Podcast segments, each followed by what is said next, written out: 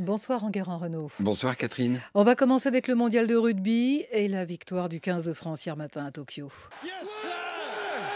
Victoire de l'équipe de France yes 23-21 Voilà, 23-21 euh, en faveur des Bleus. Euh, c'est vrai que l'équipe de France a battu l'Argentine. Est-ce qu'elle a séduit les téléspectateurs, Enguerrand? Même si pour mon cœur de supporter, la deuxième mi-temps a été trop longue, ce suspense a permis de gonfler les audiences. Sur TF1, le match a été suivi par 4 millions et demi de téléspectateurs, avec une pointe en fin de match à 5 millions. C'est un gros score pour la chaîne un samedi matin. Le décalage horaire lui permet de faire le plein d'audience le matin et d'enchaîner le soir avec un programme fort, la nouvelle saison de Danse avec les stars. Autre chose, Enguerrand, Canal vient d'officialiser son accord avec Netflix. Alors, je vous en avais parlé déjà, hein, les deux ennemis d'hier unissent leurs forces pour lutter contre l'arrivée de concurrents puissants comme Disney+, Apple ou NBC Universal. La semaine dernière, Red Hastings, le patron de Netflix, était de passage à Paris pour signer un accord avec Canal+. Il en a profité pour lâcher une petite bombe. Netflix a 6 millions d'abonnés en France. C'est beaucoup ça? Ah oui, c'est beaucoup et ça explique tout. Pendant cinq ans, Canal et Netflix ont lutté pour savoir qui aurait le plus d'abonnés payants en France. Mais au printemps, Netflix a dépassé Canal et maintenant, il le distance largement. À défaut de pouvoir lutter, eh bien Canal a décidé de collaborer. La semaine dernière, Enguerrand, vous nous avez parlé également de la crise des actionnaires au monde.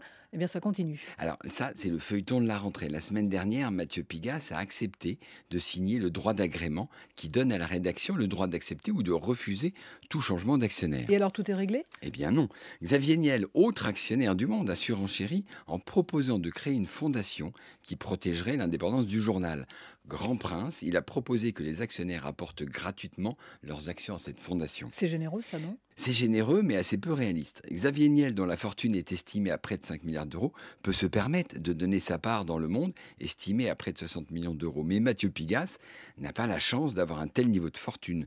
Ces 60 millions d'euros dans le monde représentent la très grande majorité de son patrimoine personnel.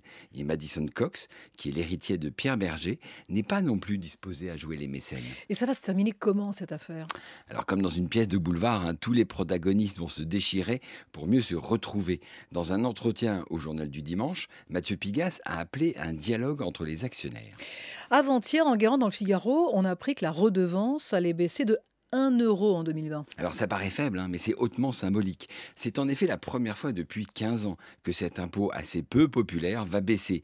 C'est le ministre des Comptes publics, Gérald Darmanin, qui va proposer cette baisse d'un euro à 138 euros. Mais ça va pas manquer l'audiovisuel public? Non, pas du tout. Un euro de moins de la redevance, ça correspond à une baisse du produit de 25 millions d'euros sur un total d'un peu moins de 4 milliards d'euros.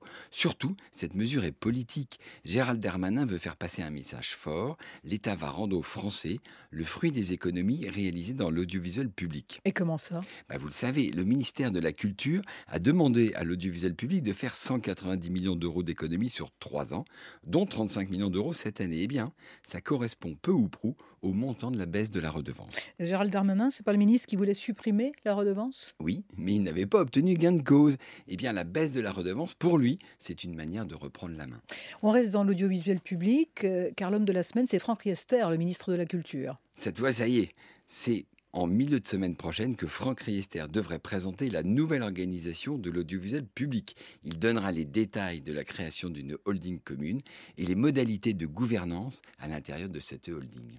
Merci beaucoup Enguerrand. Renan vous retrouve demain dans les colonnes du Figaro. Très bonne semaine et à dimanche. Merci.